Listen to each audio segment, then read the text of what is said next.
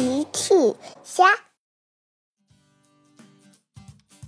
小朋友们，今天的故事是守护玩具小镇。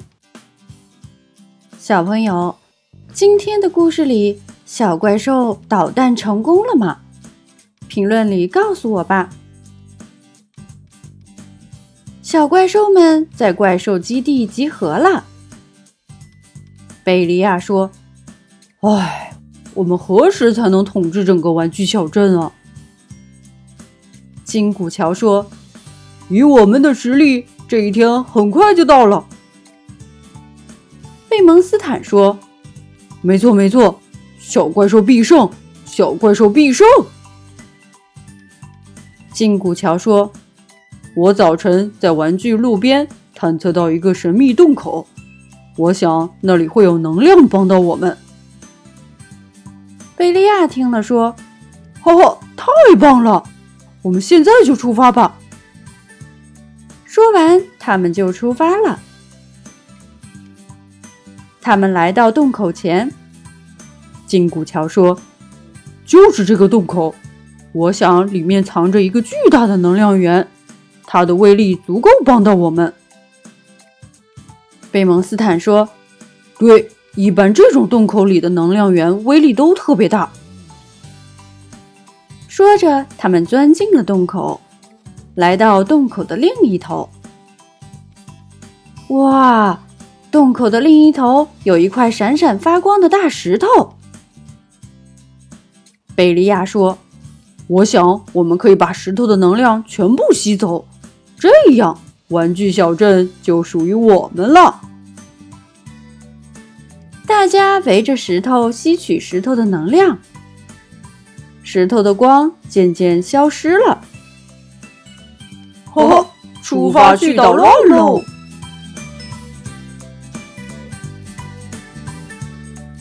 金古桥来到了公园，瑞贝卡和丹尼正在玩跷跷板呢。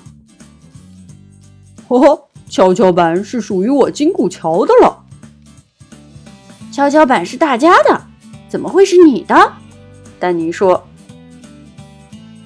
瑞贝卡说：“如果你想玩，我们可以交换着玩。”可是金古桥听了很不高兴，于是他发射光线。哦，小朋友们被金古桥定住了，他们一动也不能动。可恶的小怪兽！金古桥走到跷跷板旁，施展魔法，把跷跷板收了起来，然后消失了。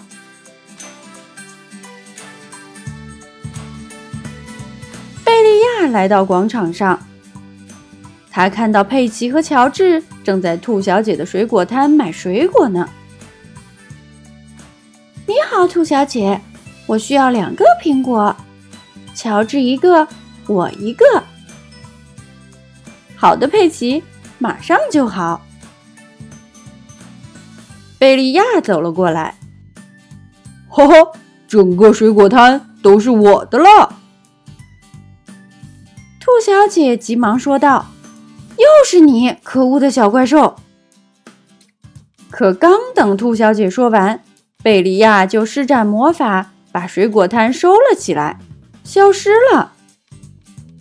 嗯。乔治哭了。乔治想吃苹果。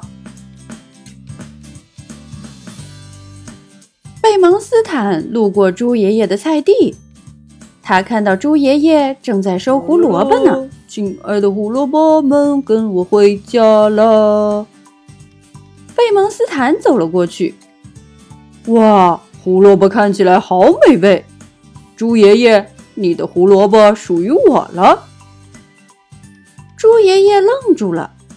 哦，小怪兽，我想如果你想要，我可以送你一些，不过我不能全部都给你。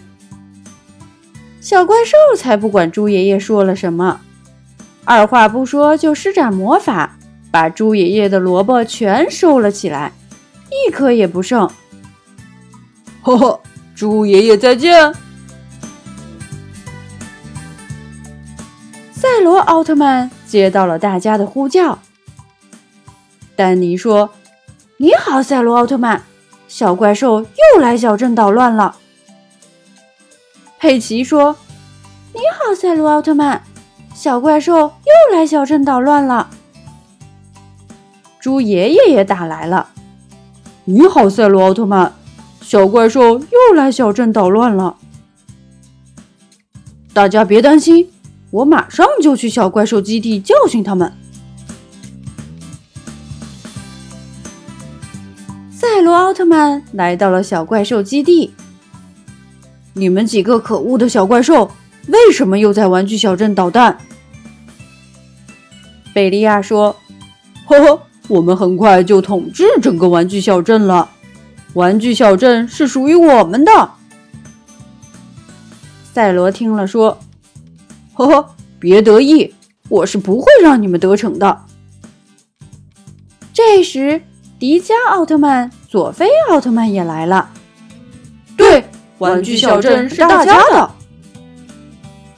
金古桥说：“哈哈，你们是打不败我们的。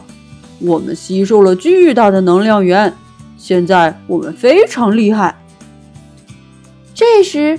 小怪兽们发射出三条白色光线，白色光线汇聚成一团。奥特曼们赶紧施展防护盾。小怪兽们很得意。就在这时，奥特曼趁小怪兽们不注意，也发射光线。这下，小怪兽们被一根绳子绑在了一起，他们动不了了。赛罗说：“快把你们收的东西交出来，我们就放过你们。”小怪兽们只好把他们收的跷跷板、水果摊、胡萝卜交了出来。太棒了！瑞贝卡和丹尼又可以继续玩跷跷板了。佩奇和乔治也有美味的苹果可以吃了。猪爷爷的胡萝卜也都回到了筐里。玩具小镇又恢复了往日的宁静。小朋友们，齐妈妈新出了一个讲绘本故事的专辑，搜索“齐妈妈绘本故事”就可以听喽。好啦，小朋友晚安，明天再见。